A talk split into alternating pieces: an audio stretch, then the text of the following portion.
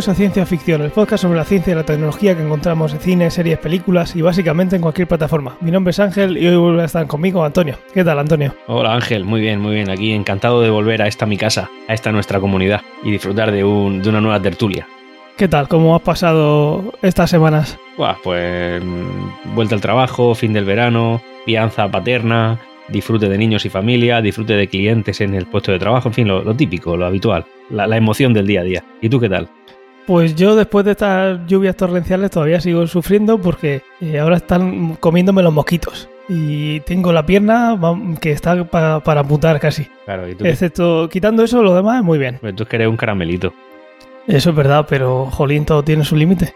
Que se lo digan al mosquito hambriento que va buscándote. A mí, de mí los mosquitos huyen, así que genial. Soy un agrio. Ya, ya, pues ahora mismo me da mucha envidia. ¿Y qué has visto estas semanas? ¿Has visto algo que de ti hace más tiempo que no sabemos nada? La verdad es que me he vuelto un sentimental y nada más que veo comedia, emoción y documentales, así que no, no, no hay nada reseñable para dentro del campo de la ciencia ficción. ¿Y tú, ¿Y tú qué has visto, Ángel? Vas a tener que ponerte deberes, aunque sea por traer algo. Sí, pero es que no, no, no, no está el catálogo muy fuerte como para ponerte a ver algo de ciencia ficción. De ciencia ficción, ¿dónde, dó- dónde, ¿en qué plataforma? ¿Qué veo? Ya, eh, es una, es una buena pregunta. ¿Sabes lo que vi ayer? Ayer vi Rambo, la del 2008. Esa es la que vi ayer. Es una película. Ese rato te podías haber puesto, yo que sé, buscarte algo para, para traernos hoy, hombre. Vi el documental de, el documental de Netflix que tiene que, que habla sobre el tema de Facebook, de, de Cambridge Analytica. Eso vi también. Vale, pero eso no es ciencia ficción. Yo sigo preguntándote si, que, si has visto algo de ciencia ficción, que veas algo de ciencia ficción, que te, que te pongas media hora y te bajes un corto de ciencia ficción o algo para que nos lo traigas, por favor. Los Vengadores Infinity War vi el otro día. Eso es ciencia ficción, lo que pasa que a lo mejor no es la que buscamos aquí. Eso no es ciencia ficción, claro, y, y Spiderman es ciencia ficción y La Bella y la Claro. Bestia es ciencia ficción. No, no, no, madre mía. Ya, tú buscas ciencia o bueno, ficción. y yo busco ciencia ficción, es algo muy, muy concreto. No, no está, eso no está abierto a debate si es ciencia ficción o Yo lo no. veo más disperso. Así que por favor, haz los Eso lo veo más disperso, como la astrología. Esa ciencia. ¿Eh? ¿Astrología, ciencia? Pues sí, debería haber sido astrología, lo que pasa es que se apropiaron del nombre primero y al final tuvimos que llamarla astronomía. Pero el nombre correcto sería astrología. Pero bueno, eso es otro tema. Muy bien. ¿Cuántos temas salen de repente? Y eso es que no hemos empezado. Pues sí, ya, ya te digo, deberes. Yo que sé, vete Love, the, Love Death and Robots, esa que, que vimos, vete un Es corto. que aguanté, dos, aguanté dos cortos de esa y ya me costó mucho seguir. Aquí todo el mundo emocionado con esa serie y yo las dos primeros que vi es como, ¿en serio? ¿Qué ha pasado aquí? Si no ha pasado nada. Pero que, que no te centres en lo que te he dicho literalmente, que te veas algo de ciencia ficción. Vale, eh, haré los deberes y veré algo de ciencia ficción. Muy bien. Y- Pero no hagas como yo, por favor, no veas Ad Astra. Vale. Bien, ahí en seco, ¿no? Esta es la película que está en el cine. Esa no la veas. Esa es la película que está en el cine. Eh, y al principio iba a decir, ¿qué, vo- qué voy a contar? Voy a contar eh, en lo que nos atañe aquí, que es la parte de la ciencia ficción, pero, pero yo creo que directamente voy a pasar a decir que no la Y veáis. un poco de sinopsis, ¿no? ¿De qué va ocurra. Ad Astra? Por ejemplo, yo he visto un tráiler, pero la audiencia a lo mejor no es tan ducha como yo en, lo- en redes sociales.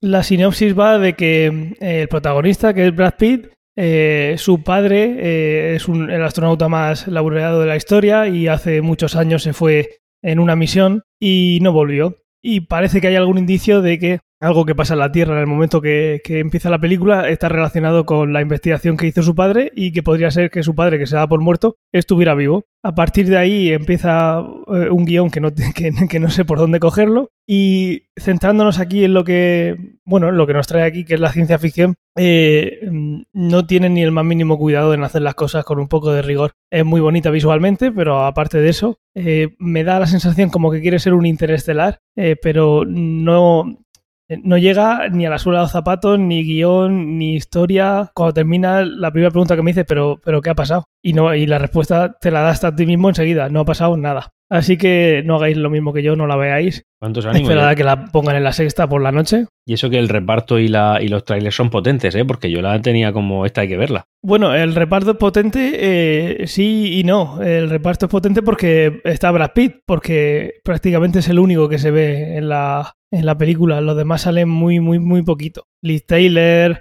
eh, y demás salen muy, muy poco. Es prácticamente eh, Brad Pitt, que seguramente yo imagino que cuando le llamaron dirían, oye, con esto te, va- te van a dar el Oscar seguro. No sé quién fue, si fue lo- su representante, pero madre mía. Y le engañaron al hombre. Él lo hace muy bien, pero eh, en una película totalmente eh, absurda. Luego te saldrán los críticos de cine estos ultramodernos diciendo que esto es una maravilla del, sex- del séptimo arte y tal.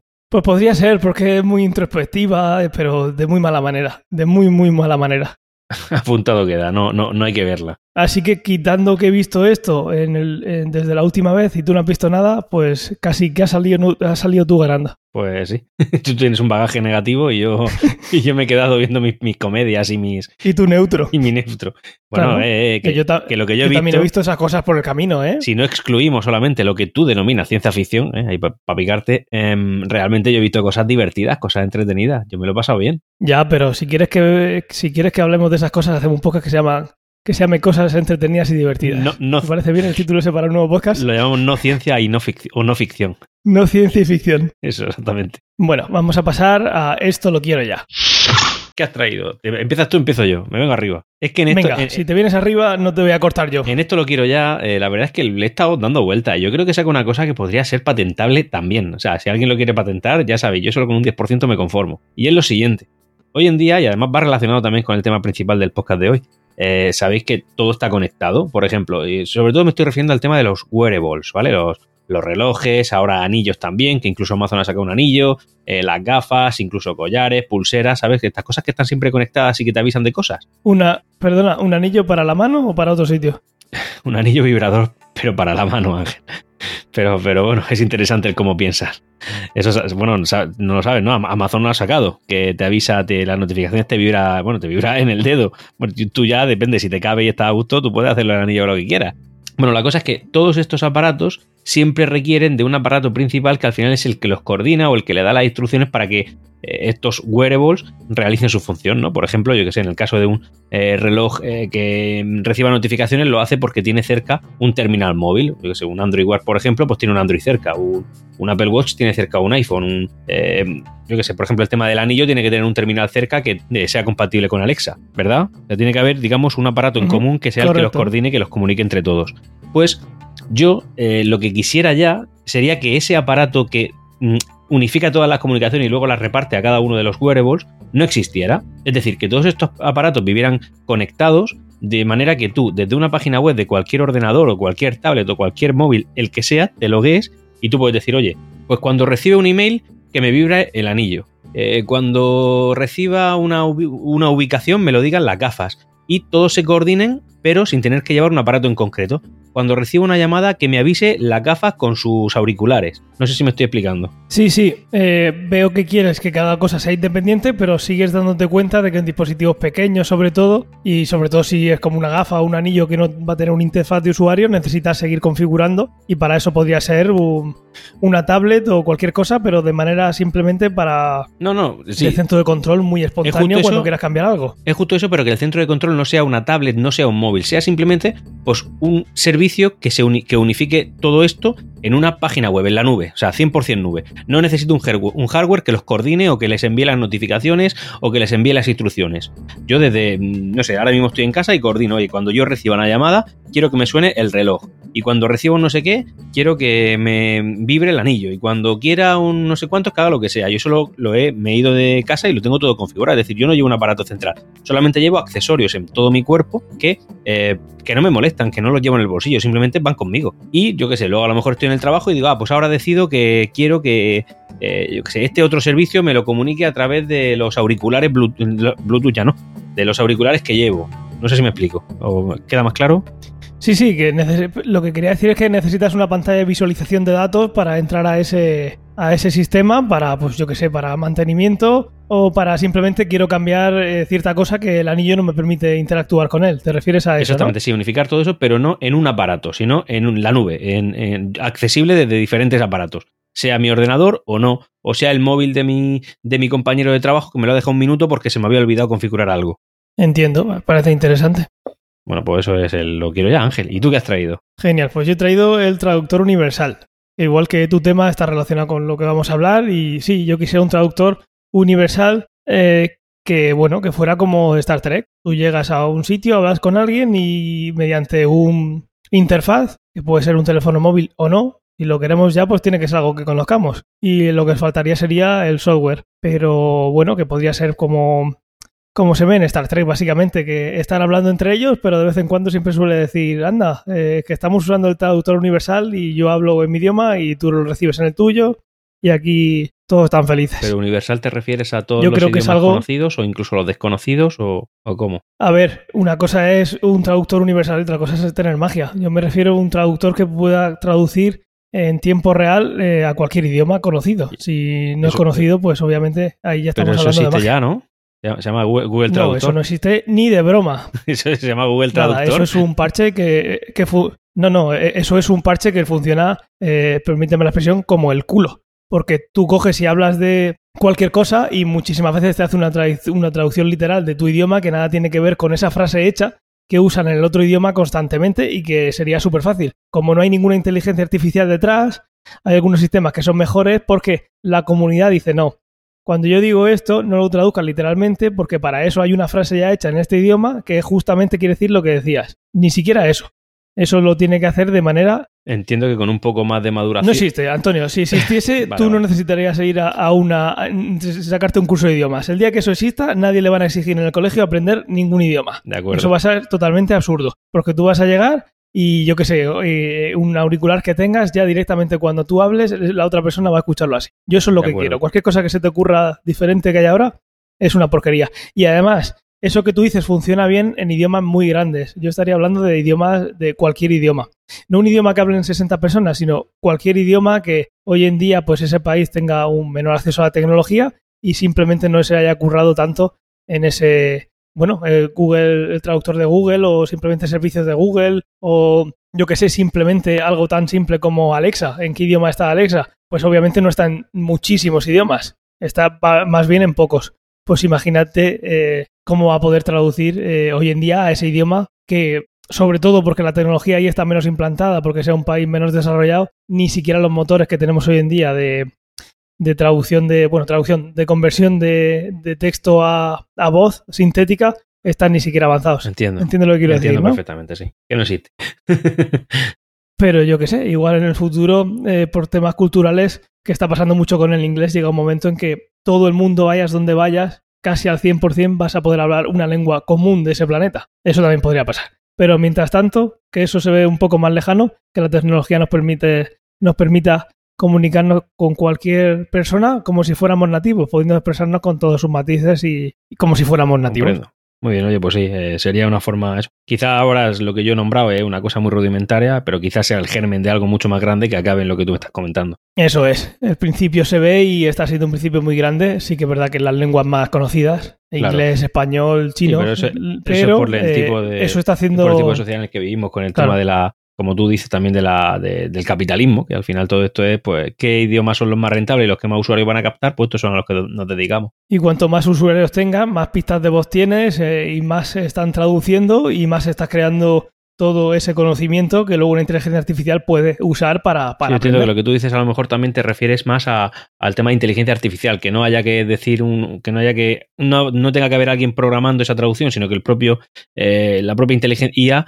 detecte y pueda traducir eh, lo que se dice, ¿no? En tiempo real. Eso es.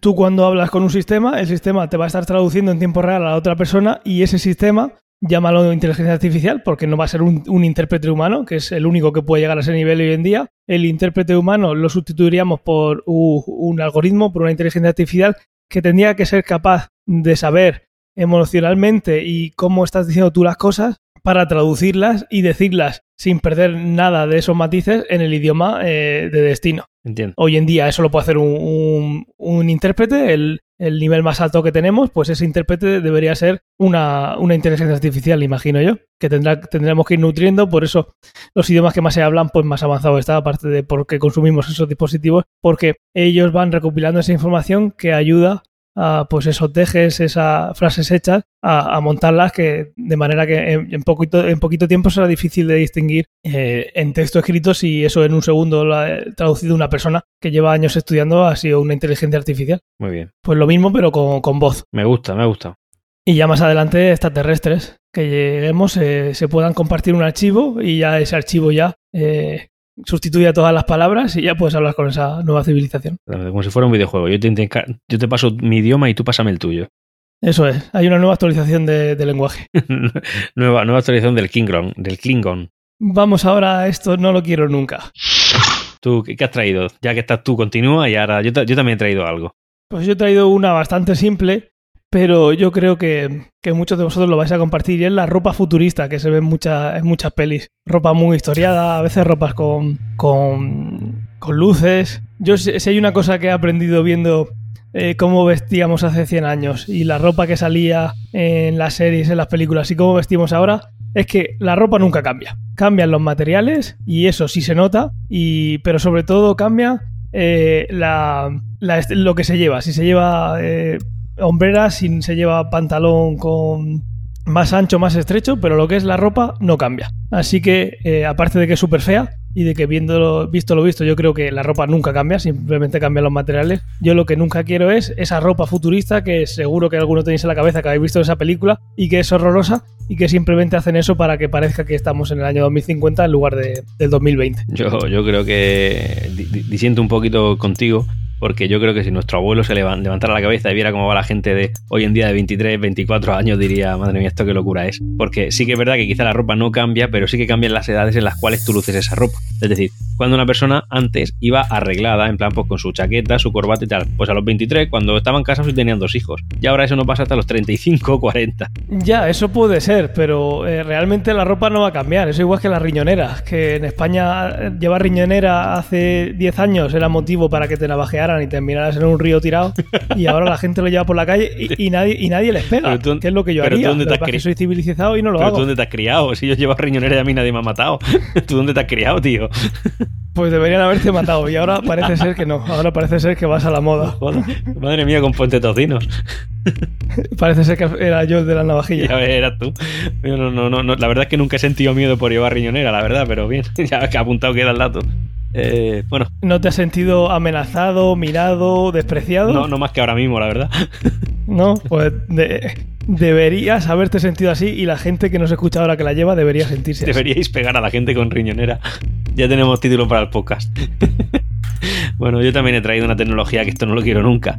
Eh, ahora que lo dices, la verdad es que tiene cierta relación con el tema de la ropa, porque realmente yo he traído tecnologías que en su momento parecían muy innovadoras, pero que en realidad lo que hacían era dar más trabajo de lo que la tarea ejecutada en modo tradicional daba. Por ejemplo, eh, no sé si recordarás un prototipo que se presentó ahora unos, no sé, a lo mejor cinco años o algo así, en plan que te planchan las camisas, ¿no? Una, un aparato que tú tenías que poner la camisa y entonces automáticamente en un segundo te, te, dejaba la camisa sin ningún tipo de arruga. ¿Eso te suena? Yo recuerdo como un armario que abrías, colgabas y hacía intentaba planchar. Vale, pues yo fíjate, eh, presentaron ese y presentaron otro prototipo que era como una especie de maniquí, pero evidentemente sin la cabeza, en la cual tú le ponías la camisa, la abrochabas, le dabas a un botón y entonces automáticamente hacía así como mucho aire caliente o vapor, la camisa se hinchaba de repente como si fuera un globo y automáticamente la, la, sacabas y la camisa estaba planchada pero perfecta, impecable. Vale. Yo recuerdo que cuando eso lo presentaron decían esto lo plancha en dos segundos. Y es verdad, lo planchaba en dos segundos.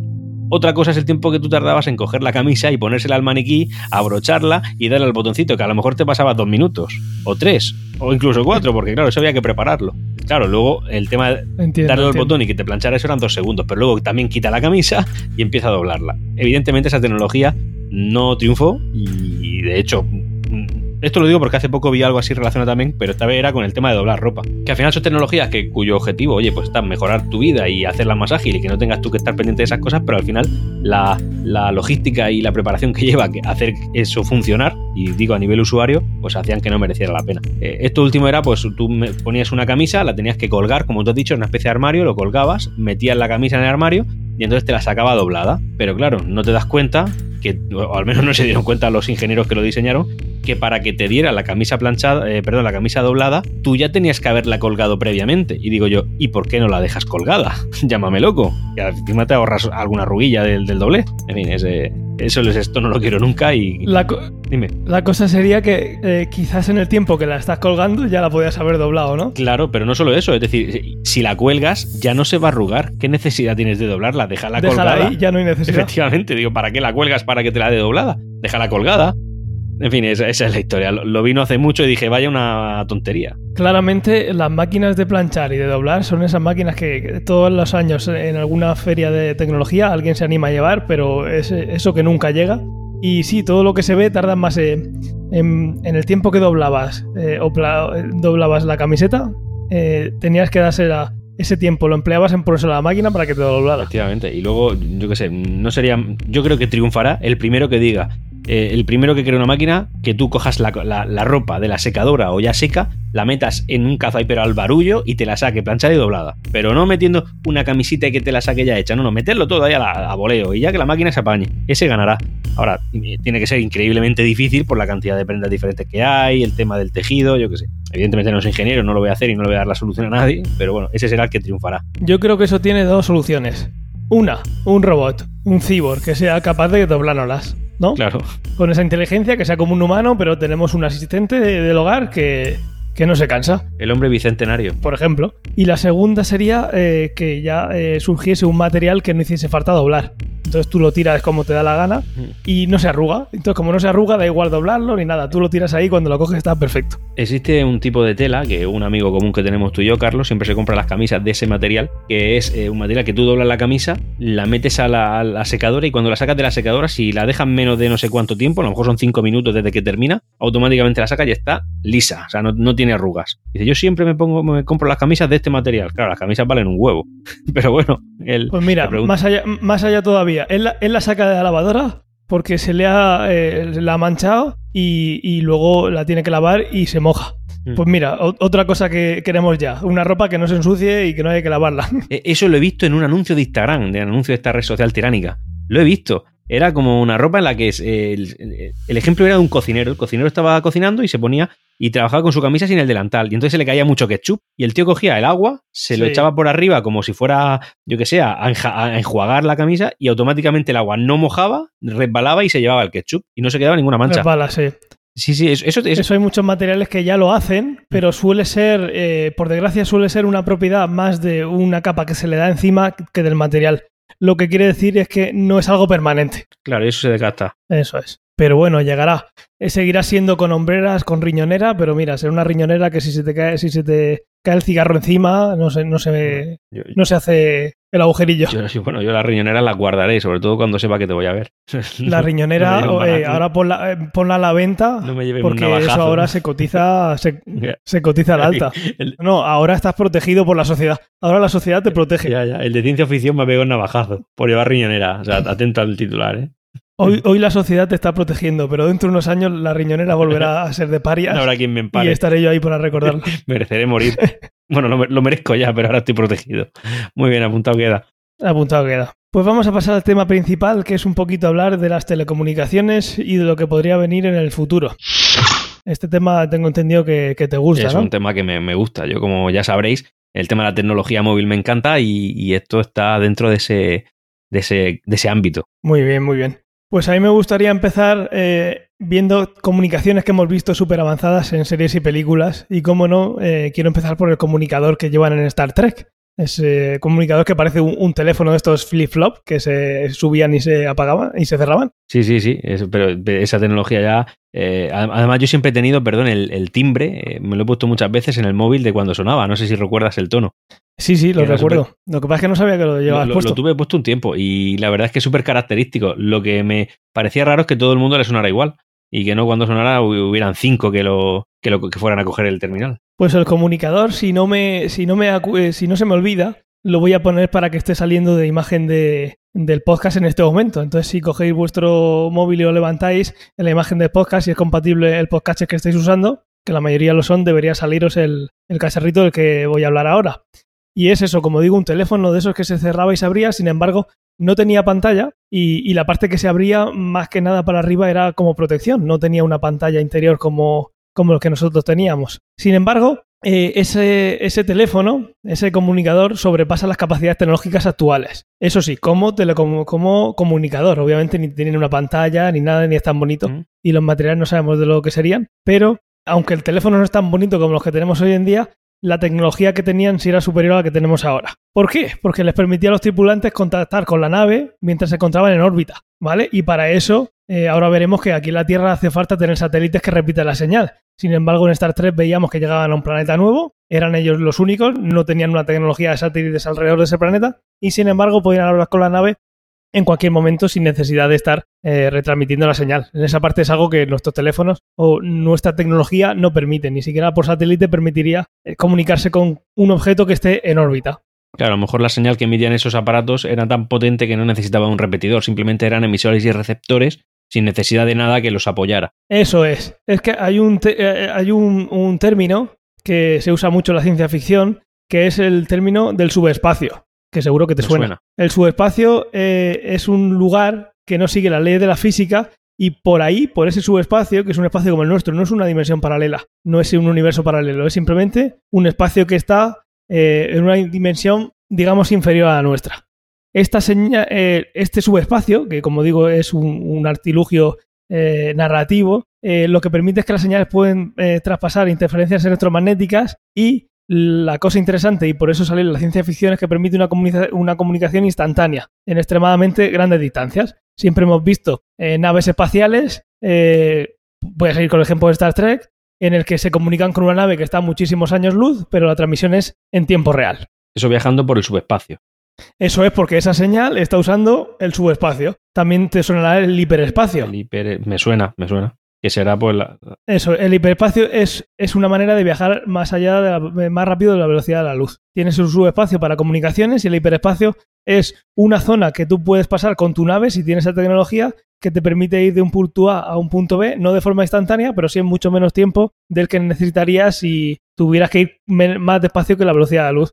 Eso sería Tienes unos agujeros el- de gusano Eso es el agujero de gusano, exactamente. Eso es lo que ya lo comentamos cuando estuvimos hablando de Interestelar, que el, el folio doblado, ¿no? Que juntaba los puntos.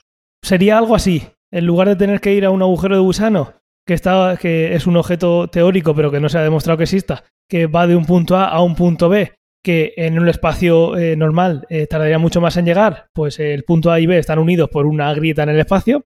eh, eso sería un agujero de gusano. Pues imagínate que tú puedes acceder a otro plano del, eh, a otro plano dimensional que te permite ir de un punto A a un punto B en menos tiempo. Pero lo puedes, puedes entrar a ese, a ese hiperespacio por donde quieras y puedes salir por donde quieras. Ahí tienes un recurso narrativo para hacer que eh, una serie, una película, pues pueda transcurrir eh, en distancias mucho más grandes sin necesidad de tener que explicar eh, otra manera de por qué se ha, se ha conseguido la velocidad de la luz. Entiendo. ¿Te entiende un poquito? Perfecto. Pues aquí esta gente tiene el subespacio y por ahí se, se, se mandan las telecomunicaciones. Eso, pues eso, ese aparato, esa tecnología todavía no la tenemos nosotros. Ellos sí las tenían, aunque era bastante, bastante más feo. Nosotros a lo mejor tenemos tecnologías similares, pero de un alcance eh, más corto, pero aún así con largas distancias. Por ejemplo, cuando nos comunicamos con, con los astronautas que salen fuera de órbita.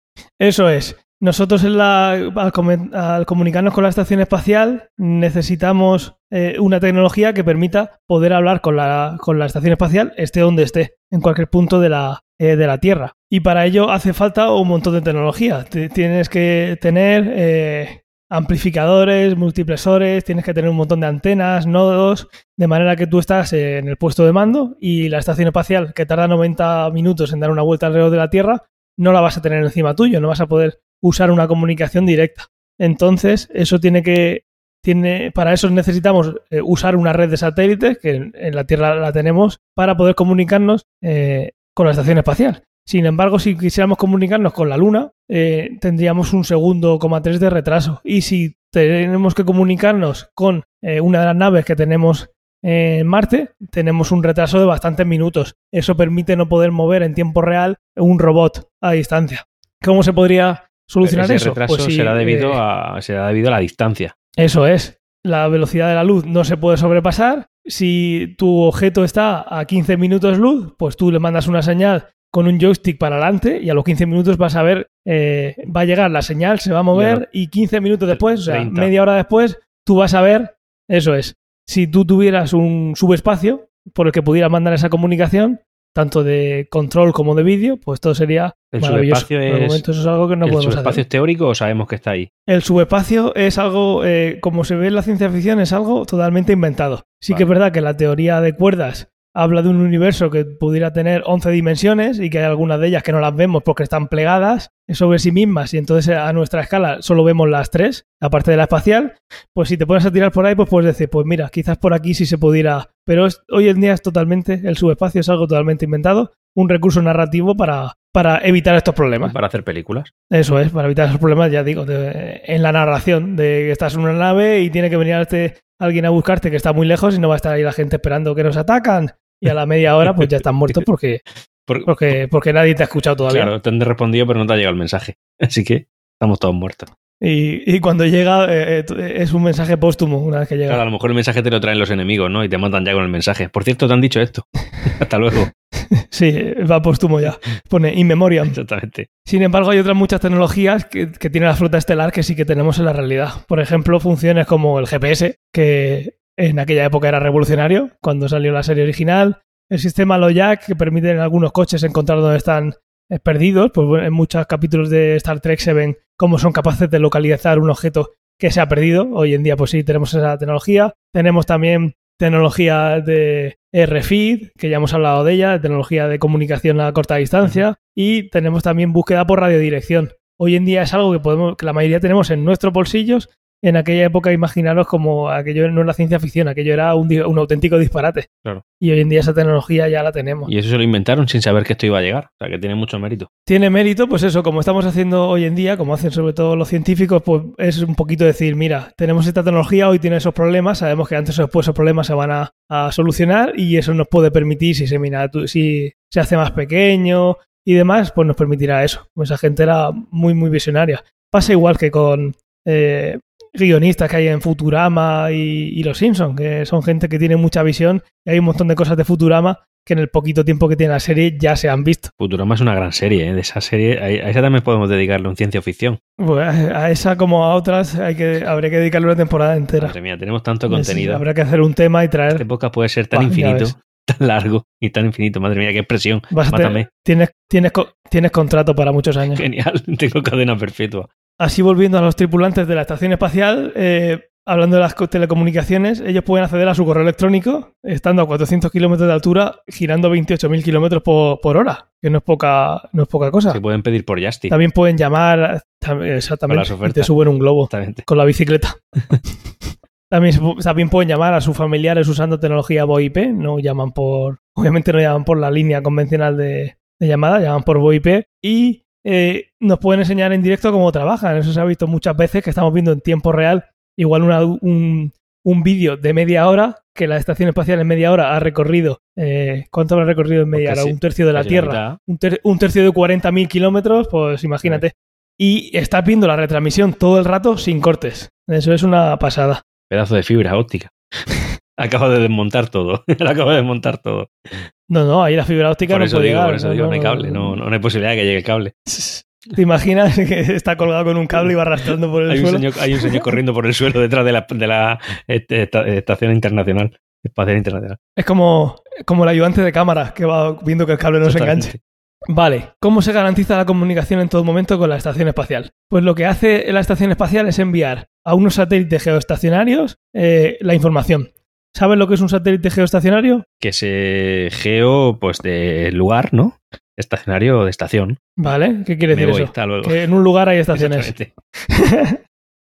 Geoestacionario, como su propio nombre indica y como Antonio no ha sabido descifrar, es que está eh, en una posición estacionaria con respecto a la Tierra. Eso se consigue poniendo un satélite a unos 36.000 kilómetros de altura sobre el Ecuador.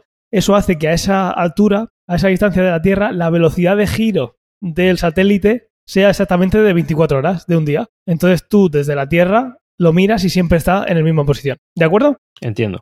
Si el satélite está, muy cerca de la Tierra, la velocidad es mucho más grande. Por ejemplo, lo que hemos dicho, la estación espacial tarda en 92 minutos en dar una vuelta a la Tierra. Si lo vas alejando, llega un momento que está tan lejos que igual tarda 5 días en dar una vuelta a la Tierra, ¿verdad? Pues hay un punto por el medio, que son unos 36.000 kilómetros, que es justo que la velocidad, eh, el periodo de una rotación alrededor de, de la Tierra es justo un día. Eso es un satélite geoestacionario, suelen ser para eh, pues eso, si todo el rato estás tú con una parabólica apuntando para ver Claro. un canal, si ese satélite fuera girando, lo perderías. Entonces eso se suelen colocar ahí. Entiendo. Entonces, claro, al estar siempre en el mismo sitio, es más fácil que las comunicaciones le lleguen a un objeto que está en movilidad. Eso es.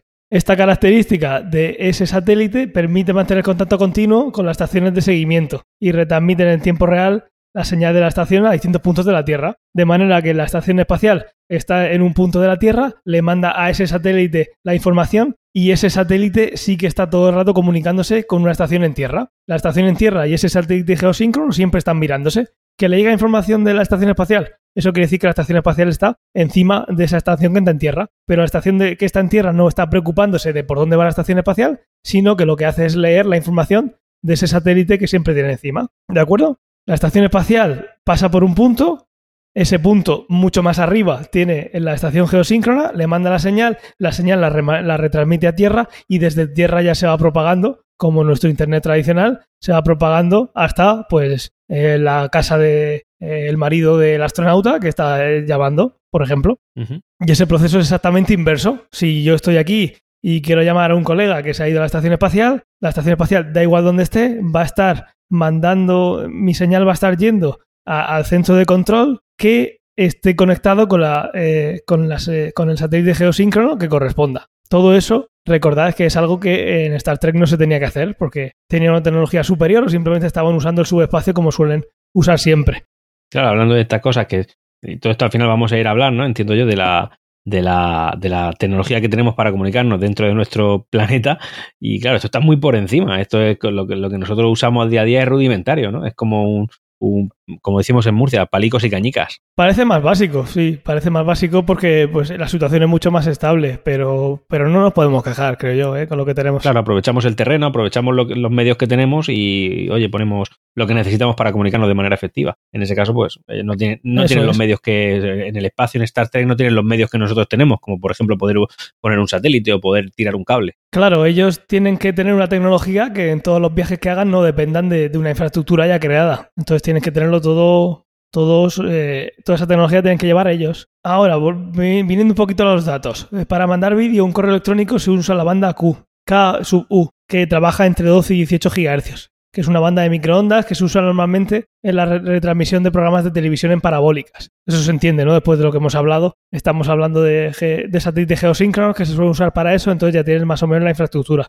Sin embargo, para comandos eh, de movimiento de la estación espacial, telemetría, comunicaciones de audio, se usa la banda S, que es de 2 a 4 GHz. ¿Por qué, por qué se usan bandas diferentes? Eh, se suelen usar bandas diferentes por eh, la compresión que hace la señal. Si la señal es más baja, usan bandas de microondas que transmiten menos intensidad de información, pero es suficiente. Lo importante por la que está más trillada y la que está más amortizada y más preparada, y cosas, pues eso, como correo electrónico, mandar un vídeo, se hacen en bandas que tienen menos ancho de banda, pero que es suficiente para lo que se va a hacer y si hay una pérdida no es algo que, sea de vital importancia, digamos. Ahora vamos a, pasar a, vamos a pasar a hablar de la tecnología celular. Ah, ¿Tú sabes por qué se llama celular? Estoy seguro de que sí. Claro, porque tiene un formato de células. Eso es. El área física tiene eh, una, una una estructura que mm, recuerda a las celdas que puede tener un celdas o células que, tiene un, un panal de, abeja.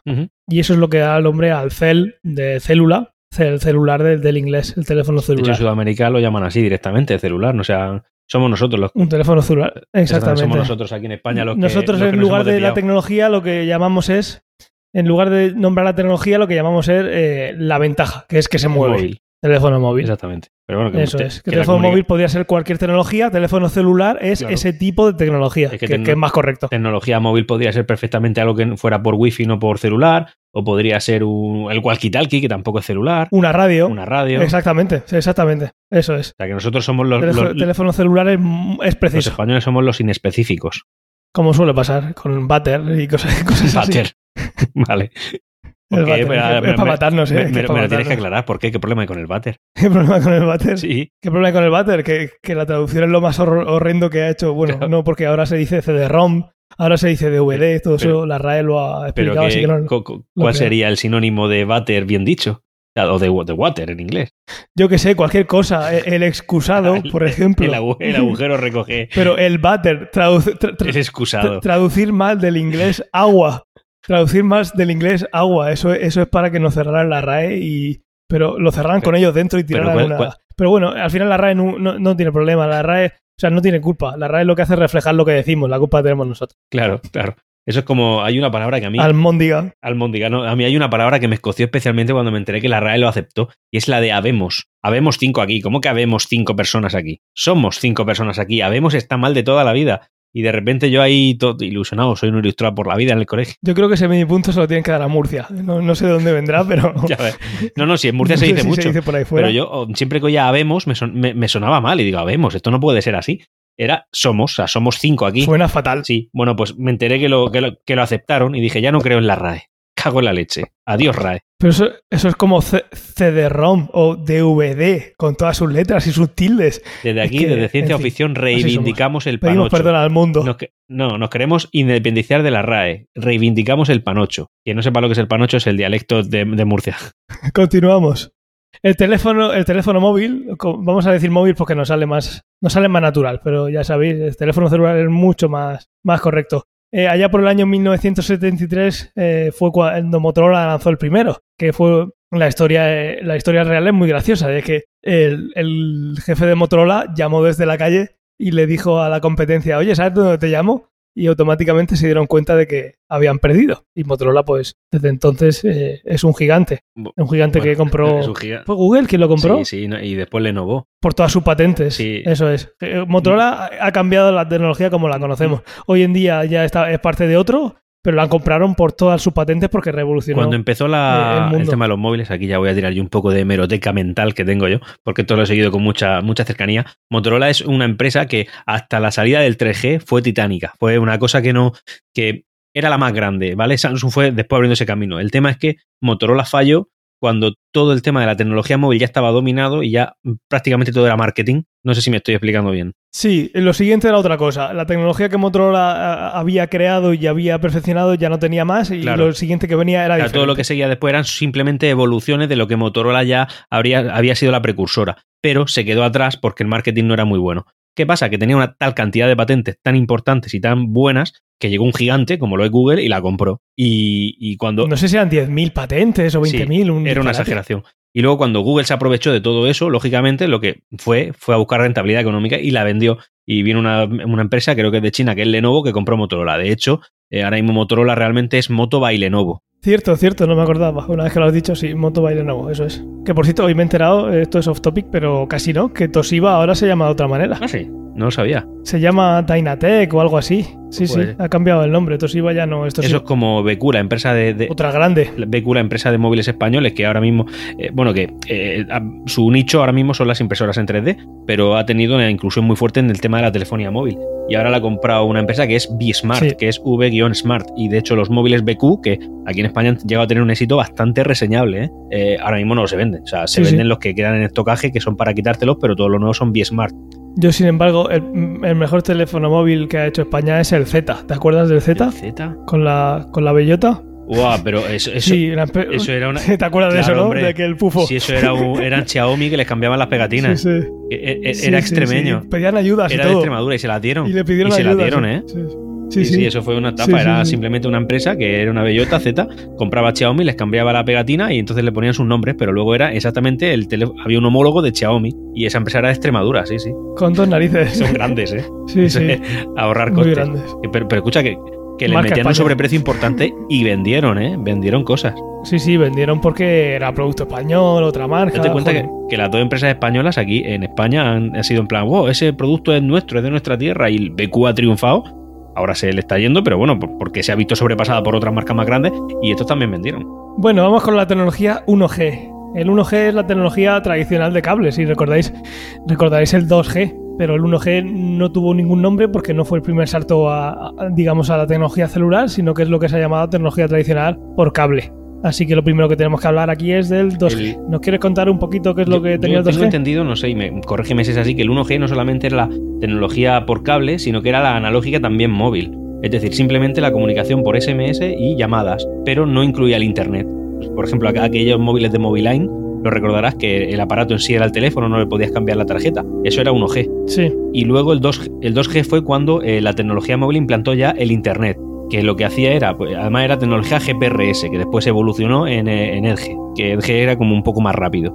El 2G lo que incluye son los estándares GSM, que son creados en el 91, el 2,5G, que es el GPRS, y 2,75G, que es Vale. el Edge. Pero vaya, simplemente GPRS un poquito inferior al Edge. Con, que, con saber eso. en cualquier caso, la tecnología 2G, cuando te traía Internet, tenía una limitación muy grande y es que mientras tú estabas en una llamada telefónica, no podías conectarte a datos. O sea, una cosa o la otra. No podías tener las dos. Sí, hasta que no llegó el 3G, no se implantó el poder usar las dos, las dos formas de manera simultánea. Eso es. Y aquí el salto más grande diríamos como cuando se pasó de los 32 bits a los 64 bits, es que esta fue la primera que implantó señal digital, ¿verdad? En lugar de, analógico, como tú has dicho. gracias a esa, digital, a esa pasada digital, podíamos enviar datos, enviar y recibir datos. además empezaron por el WAP, que no era ni un web, era otro, era otro protocolo. el Wireless Application Protocol. Aparte de los SMS y los MMS, de mensaje multimedia, que te cobraban un riñón cada, cada, vez que mandabas uno. Cuando te equivocabas y mandabas uno sin querer, te daba algo. Los sudores. ¿Qué vino después? El 3G. El 3G es algo que hoy en día convivimos porque eh, nuestro territorio aquí en España, no el 100%, ni muchísimo menos, tiene 4G, aunque suele ser lo más común en, las ciudades, eh, el 4G, ahora hablaremos de él, pero el 3G, eh, ¿qué diferencia tiene con el anterior? Pues obviamente es una evolución y este estándar tiene que tener una transferencia de datos como mínimo de, 500, de 200 kilobits por segundo. Ese sería el estándar. Aquí hay un montón de siglas como hemos visto antes, Incluye la tecnología 3G, la 3,5G, que esto ya son un montón de siglas que a veces habréis visto, HSDPA y el 3,75G, que es el USUPA. Su uso empezó ya en 2001, implementándose muy lentamente en la tecnología celular, como pasó con el 4G y como pasará con el 5G. Y lo que posibilitó fue el auge del uso masivo de los smartphones. Esto fue un cambio muy grande. Yo, en mi opinión, creo que esta tecnología fue muy temprana, porque esta tecnología cuando salió no había eh, aparatos ni servicios siquiera que te hicieran explotar la velocidad que esto te daba. Es decir, por ejemplo, cuando salió la siguiente tecnología, que es el 4G, nosotros ya estábamos metidos en temas de redes sociales, descarga de imágenes, vídeo, lo que tú quieras. Pero cuando salió el 3G, daros cuenta que fue en qué año has dicho, 2001 me parece, ¿no? En el, 2001 como mucho lo que podías tener era un Symbian y flojito. O sea, ni, siquiera un Symbian evolucionado que está en la aplicación ese. Eran los, los típicos Nokia, eran móviles tontos, pero con conexiones muy grandes. Además, el Tethering no existía, por tanto, ¿quién iba a aprovechar esa tecnología? Al menos en esos años. ¿Recuerdas en qué año salió el iPhone 3G? Creo que salió en el año 2008, ¿no? Que fue... fue... 2008, siete años después. Y fue el primero, bueno, eh, es verdad que fue al final el, iPhone es el digamos el padre de toda de la tecnología móvil actual pero sí que es verdad que pocos años antes estaban las Palm y estaban los Nokia Communicator los Nokia Communicator, estos que se abrían por la mitad, que esos sí ya empezaban con el correo electrónico, descarga de imágenes, pero era algo tremendamente rudimentario. Sí, y es eso, incluso cuando en 2008 salió, siete años después de que se creara el estándar, de que se creara el 3G, no solo pasaron siete años, sino que en aquel momento solo estaban disponibles en algunas ciudades, obviamente. O sea que sí, como tú bien has dicho, es una tecnología que normalmente y por suerte para nosotros suele estar disponible antes de que la vayamos a, a, necesitar para cuando llegue este ya eh, sea muy fiable y sea y sea una tecnología que no nos esté dando problemas. Por esa parte. Fíjate, yo creo que eso antes era más así que ahora. Porque ahora, eh, por ejemplo, ahora estamos, ya se habla mucho del 5G, que es algo inminente y tal, pero es algo que si hubiera salido el año pasado ya se habría empezado a usar, porque ya está el tethering, ya está la comunicación directamente, o sea, los ordenadores directamente a través de, la red eh, celular, ya no, no, solo por cable, es decir, si todas las tecnologías han salido antes de que se las necesitara, pero digamos que el 5G llega un poco tarde, en mi opinión. Eh, sí, estoy de acuerdo, pero no nos, adelantemos, que todavía nos, nos, hemos saltado dos generaciones. Vamos a terminar con la 3, pasamos a la 4 y luego la 5 hablamos. Bueno, ¿qué permitió la red 3G? Pues aparte de los teléfonos, eh, televisión, videoconferencias, eh, el 3G junto con el GPS facilitaron la navegación, tal como la conocemos. Tienes un 3G que te permite bajarte los mapas y encima tienes un GPS en el dispositivo, pues las redes sociales también tuvieron su auge, su auge, con el 3G, porque antiguamente recordaréis que las redes sociales no dependían tanto de imágenes. Estaba Twitter, pero era sobre todo texto, estaba Facebook, pero habían pocas fotos, Instagram no existía, Instagram fue una novedad y además era exclusiva del sistema operativo de, del iPhone.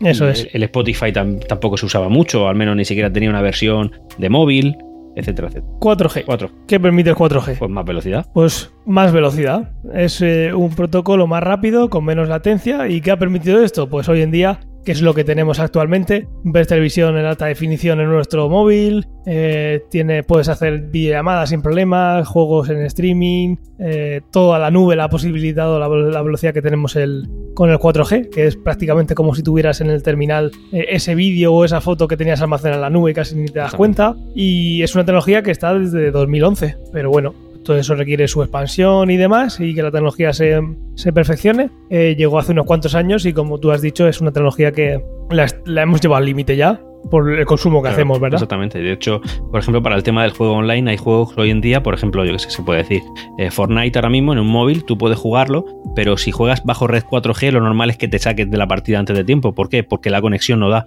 Sobre todo por el tema de la latencia. La latencia es baja, pero no es todo lo baja que requiere un juego. Eso es, no solo hay que pensar cuando pensamos en, redes inalámbricas, eh, bueno, en, cualquier red en general, en transmisión de datos, no solo hay que pensar en la velocidad de datos, sino en la latencia, que en cosas como juegos es muy, muy importante, porque cuando tú haces una acción, esa acción tiene que pasar en ese momento y no medio segundo Ten después. en cuenta que el 4G, eh, de manera normal y en una compañía de bajo coste, te puede poner a 50 megas por segundo, que está súper bien, es decir, vas sobrado para vídeo en HD. En sí solo 50, pues dices tú, prácticamente todo lo que vaya a hacer es más que suficiente, pero como tú bien dices, entra en juego la latencia. Claro, tengo entendido también incluso que el 4G podría llegar a 200 megas por segundo, que eso es, pues eso es una barbaridad, es una barbaridad, aunque creo que eso no va a ser necesario porque ya el 5G se lo va a comer, pero que en cualquier caso esas velocidades ya de la, de 4G, las velocidades teóricas tú ya vas sobrado para casi todas tus funciones. Eso es. que hay ciertos programas que requieren de una respuesta tan, tan, tan rápida que el 4G no es, capaz de, no es capaz de darlo. Por eso digo que estamos en un punto en el que aunque la velocidad es suficiente, la latencia no lo es. Porque igual que ahora mismo estoy hablando de un juego que necesita latencia, ahora hay cosas mucho más importantes de las que hablaremos cuando hablemos del 5G que requieren ya no por,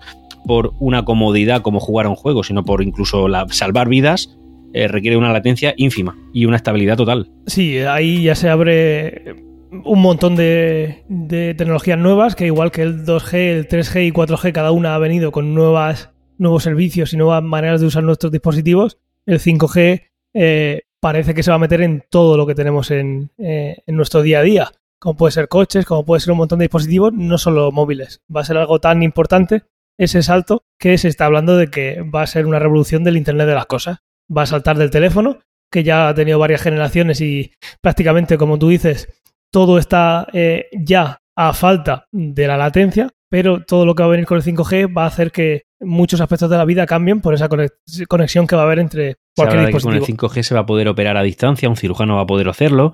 Se habla de que eh, las cosas van a poder, o sea, el Internet de las cosas, pero no a nivel eh, de que en fin, que se conectan directamente a la red 5G, o sea que puede ser el final del cable, dicho propiamente. Eh, ahora hablaremos de eso, porque ya hemos llegado al 5G y es lo que tú. Vamos a empezar hablando de la latencia.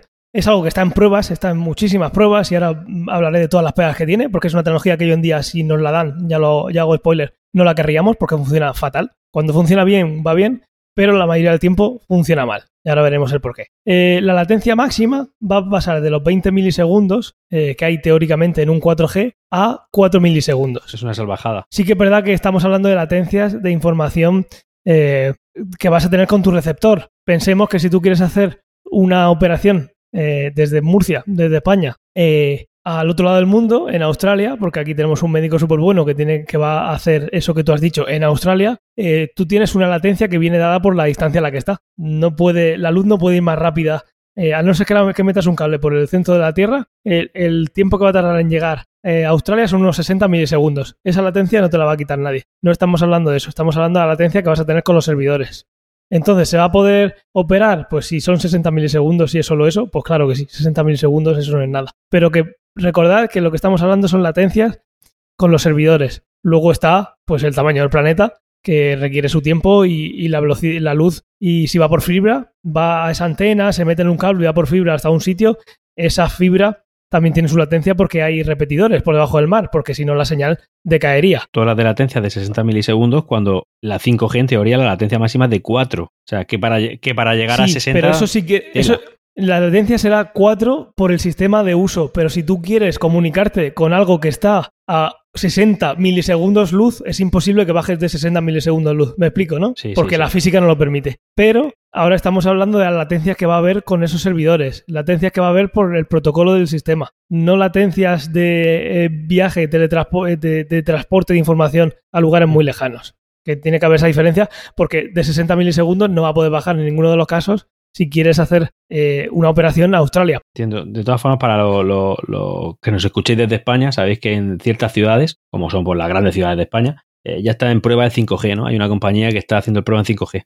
Pero he estado leyendo y realmente no es el 5G, no es el 5G, es como una, versión evolucionada con ciertas características del 5G, pero en red 4G, o sea que no es 5G. Sí, en, en España no es 5G, hay sitios que sí es 5G y ahora contaré, os contaré de ellos.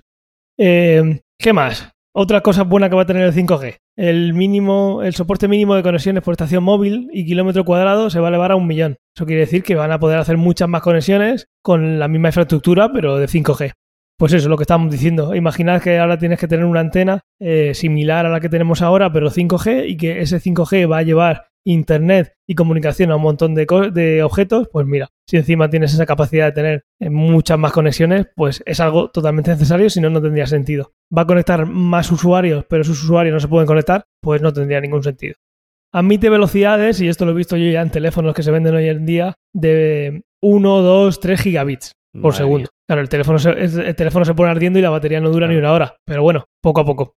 Eh, en teoría, la descarga llegarán hasta 20 gigabits por segundo, pero en banda ancha se ha estimado eso, 3,5 gigabits. Esto es como todo. Luego, eh, los modems que salen ahora de 5G no van a ser los mismos que van a salir dentro de dos años. Todo esto va mejorando en eficiencia, en velocidad, en aprovechamiento de la tecnología. Eso pasa siempre. El ancho de banda estimada eh, para la banda es de 3,5 a 4,2 GHz. Para que os hagáis una idea, no anda, no anda muy lejos de las del Wi-Fi. Eso es lo que va a hacer. son más potentes, obviamente, que las de que las que hay ahora. De la señal tiene que ser más potente. Eh, ¿Eso qué quiere decir? Está emitiendo en una frecuencia mayor y eso hace que eh, no, pase muy, no pase bien los objetos. ¿Qué quiere decir esto? Que, si tú, que prácticamente para coger el 5G a la velocidad 5G y que el terminal no pase a 4G, tienes que estar prácticamente en conexión visual, tienes que estar viendo la antena eh, sí o sí. Si no, no vas a tener 5G. Eso es un problema que tiene eh, los 5 GHz que tiene el Wi-Fi de casa. Eso lo sabes, ¿no, Antonio? Eh, hoy tenemos 2,4 GHz y 5 GHz en el router de casa. ¿Cuál es mejor? Pues depende de la distancia que busques o la velocidad que busques. Eso es. Pues lo mismo pasa con él, eh, pero un poquito más allá pasa con el 5G. Hay un vídeo buenísimo de Marques Brawley que se va a una calle, no me acuerdo en qué ciudad de Estados Unidos, que hay una antena 5G de verdad y se va con uno de los pocos terminales 5G que hay hoy en día. Y para que os hagáis una idea, eh, si estás viéndolo, tienes esa señal de está bajando a 1,8 GHz, eh, perdón, eh, gigas por segundo llegó, justo debajo de la antena. Se pone al lado de un árbol, debajo de un árbol que está al lado de la antena y baja a 4G. Eso hoy en día es así. Cruzas una esquina y bajas a 4G. Tienes que estar prácticamente en conexión visual, conexión directa con la antena para tener ese 5G. ¿Eso se va a poder solucionar? pues no. Básicamente vas a tener, vamos a tener que tener en cada farola una antena si queremos tener 5G. Bueno, eso, ahí están las operadoras. Y luego en casa, pues ya dependerá. En casa tener una red de 5G, eh, si queremos tener ese mismo tipo de conexión, es algo que nosotros tendremos que meter dentro de casa, porque la señal de fuera no va a entrar. En casa no vamos a tener 5G, así como está planteado hoy en día. Tendrá que ser algo que nosotros metamos dentro, que también nos lo meterá la compañía, como tú has dicho. En la práctica, la velocidad de transferencia mínima se estima en 150 megabits por segundo en bajada y 50 de subida. Esto es lo que tendríamos como mínimo, que es un 4G, mm, digamos, en perfectas condiciones, cuando, eh, ese, cuando ese 5G no se permita pues, por la situación. Por lo que digo, que estamos eh, en un obstáculo, no estamos viendo de manera directa la antena. El teléfono no está viendo de manera directa, digamos, prácticamente de forma literal, esa antena 5G. Pero bueno, esto es una tecnología muy incipiente, pero hay cosas que no van a cambiar y es que esa frecuencia es la que es y esos problemas van a estar. Entonces la infraestructura para que tengamos una ciudad entera lleno de eso, las operadoras van a tener que invertir una cantidad de dinero eh, bestial, pero bueno, ya no lo cobran luego a nosotros. El 5G quizá al final lo que va a hacer es un poco excluir más a las zonas rurales. Y entonces yo es cuando aquí me pregunto que si nosotros estamos pensando de que los coches autónomos van a ser súper guays y va a ser todo maravilloso porque van a tener 5G, cuando tú te vayas hoy en día de un trayecto, por ejemplo, Murcia-Madrid, que hay un montón de sitios que no hay ni 4G, si necesitas que cada farola haya una antena 5G, ¿cómo ese coche va a aprovechar el 5G? Yo lo veo harto complicado. Bueno, a lo mejor eh, luego, como siempre, hay evoluciones, sale 5,5G y arregla esto. La respuesta a esto la tendremos en, un corto periodo de tiempo, porque esto está aquí. Yo no creo que lo tengamos hasta dentro de un año y medio o así, y eso, como tú dices, eso no es nada. Eso no es nada. Y mientras tanto, pues bueno, iremos viendo más pruebas y ahora vamos a pasar un poquito a ver el Internet que tenemos, el Internet fijo que, tampoco tenemos que perderlo de vista. Empezamos hace unos años con la tecnología modem, que dio paso a la DSL, y esta tecnología ha dado paso también muy rápido a la fibra. Hoy en día no es difícil tener en casa un gigabit simétrico, tanto de subida o de bajada. Que esto comparado con los 56 kilobits que teníamos hace mm, prácticamente nada. 56 es tenía un Tenía ahí los ricos. Yo tenía un 28800 baudios. Sí, sí, bueno, cada uno empezó. Tú es que eres más viejo que yo. Bueno, poco, poco, aunque parezca más joven. Aún así, eh, nosotros tenemos un gigabit simétrico en nuestros hogares ahora, pero hay fibras que permiten un petabit de información. Esa tecnología existe. Va a seguir creciendo, creciendo y creciendo Y, bueno, el récord actual hoy en día, que no sea en un laboratorio, porque el, petabit es en laboratorio, uno de los cables submarinos hoy en día pasa 26 teras de información por segundo. Sí que es verdad que son muchos cables en paralelo, pero que es un, e, ese gigabit que tenemos hoy en día dentro de unos años va a ser ridículo. Luego en la parte de la señal Wi-Fi tenemos el Wi-Fi 6, que ya hay compatible con dispositivos compatibles, que va a ser mucho más rápido y va a tener más dispositivos y menos latencia. Lo mismo que está viniendo por el 5G, en el Wi-Fi pues sigue evolucionando porque en casa todo el mundo quiere tener Wi-Fi. El Wi-Fi 6 va a ser mucho más rápido, eh, va a tener, como he dicho, más dispositivos y una menor latencia. Justo lo que está pasando en el 5G va a pasar en casa. ¿En qué puede el Wi-Fi, el wi mejorar? Pues eh, podría mejorar eh, usando LiFi, que es una tecnología inalámbrica, que habrás oído hablar alguna vez de ella. por luz, ¿no? Eso es. ¿Problema que tiene la luz? Pues que es todavía de una longitud de onda mucho más corta que la radio y eso hace que en el momento que algo se ponga por delante se pare. ¿Qué ventaja tiene? Porque es súper rápida. Entonces quizás es algo que para... podría ser los infrarrojos, podrían ser, estarían aquí. Estaría aquí, sí. Lo que pasa es que en los infrarrojos, eh, en el momento que salió la tecnología menos eh, impresionante, y lo que hacía era mandar trenes de, pulsos de luz y lo que harías ahora es con una bombilla eh, estar codificando toda la señal de pulso como si fuera un wifi pero dentro de la luz. Es un poquito diferente pero básicamente similar. Lo que pasa es que, eh, como tú sabes, el, infrarrojo era una tecnología hace muchos años y no, nunca llegó a tener el esplendor que podía tener esto. Cuando eso se empezó a implantar apareció el Bluetooth y el Bluetooth se lo comió. Claro, el, el Li-Fi, que puede ser hasta 100 veces más rápido que el Wi-Fi, podría usarse en momentos puntuales en los que tiene, está muy cerca del router y lo que premia ahí es una velocidad eh, muy rápida para transferir archivos muy pesados. Podría ser una tecnología que fuera complementaria con el resto de Wi-Fi y de 5G que podríamos tener. Tienes un teléfono 5G, eh, cuando estás en casa tienes un Wi-Fi 6, por ejemplo, dentro de dos años, y la tecnología Li-Fi podría ser para, eh, pues yo que sé, imagino que en el sector empresarial, en un sector mucho más profesional que requiere archivos muy rápidos y que por comodidad eh, necesita una conexión inalámbrica, pues esto sería eh, ideal. Pero claro, tiene que estar debajo de la luz, no puede ser estar en otra habitación. Pero 100 veces más rápido para tener esa tecnología como tú has dicho. Tienes un teléfono que tiene Bluetooth, tiene 4G y encima eh, tiene Wi-Fi, pues mira, para estos casos también tengo esta tecnología que en este momento me viene perfecto, o incluso para pasar eh, entre dispositivos. Estamos hablando del, Bluetooth, pues podríamos tener un, Bluetooth eh, súper vitaminado si esa conexión se hiciera con un pulso de infrarrojos súper avanzado, que ya no es infrarrojo, en el que te puedo pasar un archivo de 2 GB en cuestión de medio segundo o menos. Bueno, sería muchísimo menos realmente. Las necesidades a día de hoy en este tipo de, de, tecnología de consumo, a lo mejor 2 gigas en medio segundo, no es necesario. Entonces, pues, por ejemplo, hay el tema de pasarte un archivo a la velocidad que da el wifi ya sería suficiente para casi todo el mundo. Evidentemente, no estamos llevando al límite la tecnología en este caso. Sí, depende. Si ahora mismo te quieres pasar una película de 50 gigas, eh, te la quieres bajar incluso con, 600 gigas simétricos, pues se lleva sus minutos. Pues eh, en un ambiente empresarial esto puede ser algo que, que sea útil. Aparte de tener un cable, pues yo creo que, como tú bien dices, en, el, en la tecnología de consumo hoy en día no tiene mucho sentido y puede ser que, unos, que dentro de unos años sea un estándar. Pero hoy en día donde sí podría tener algún sentido sería pues eso, en un ambiente eh, empresarial que yo que sé, en, un sitio que estén pasando datos de, pues en una productora de televisión o de, o de animación, mira, pues te puedo pasar esto y te lo paso eh, casi instantáneamente. En lugar de usar una red local de 10 gigabits, pues tengo aquí una conexión inalámbrica que tiene la misma velocidad y es más cómoda. Yo que sé, pues sería una tecnología interesante. Aparte de esta tecnología, el láser también permitiría comunicarse entre planetas. Eso es algo que hemos dicho alguna vez. No sé si recuerdas que en un capítulo contamos que una de las cosas que podíamos buscar vida extraterrestre es suponer que ese planeta está en comunicación con su satélite porque ya tienen alguna colonia en, su luna y se están comunicando eh, de forma constante con láser intentar pillar ese haz para saber que ahí había una civilización pues esa tecnología láser también lo podría permitir. No solo entre planetas, sino también eh, satélites artificiales, como lo que hemos dicho. Hoy un satélite artificial tiene que usar esa tecnología que hemos dicho, que usa una antena parabólica, pero si esos, eh, satélites se pueden ver entre ellos, podrían pasar mucha más información en menos tiempo. Hay otra cosa que tampoco me voy a meter mucho, que ya llevamos un buen rato y esto es complicado, que es el entrelazamiento cuántico. El entrelazamiento cuántico, que ya hablaremos cuando hablemos de transporte, es que tú puedes eh, entrelazar de forma cuántica dos partículas que si tú cambias la posición de una, la otra también se cambia, ¿vale? No voy a pasar de aquí.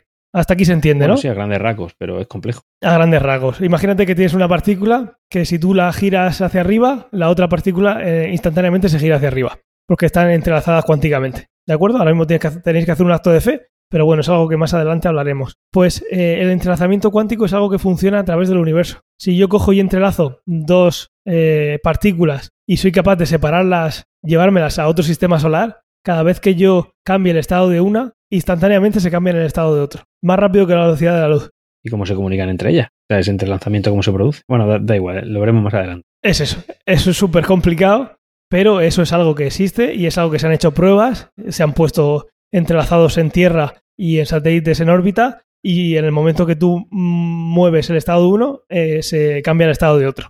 Si tú lo puedes hacer repetido en el tiempo y ese objeto está en Marte, en el momento que tú cambias eso, estás comunicándote con Marte en tiempo real. Y lo que has hecho es ir más rápido que la velocidad de luz, pero sin embargo no ha sido más rápido que la velocidad de luz porque los has entrelazado, luego los has separado, una historia. Pero que os quedéis con eso, que eso es algo que se puede, que se podría hacer. Es- eso puede ser una comunicación en el futuro bastante curiosa. Y luego para terminar están los taquiones, que es una partícula que en Flash, en mi serie favorita, hablan mucho. Los taquiones son partículas eh, teóricas, que son partículas que siempre van más rápido que la velocidad de la luz. Entonces, si tú teorizas, teorizas esta partícula, puedes llegar a la conclusión de que podría ser eh, posible mandar mensajes al pasado. Madre mía, eso ya no.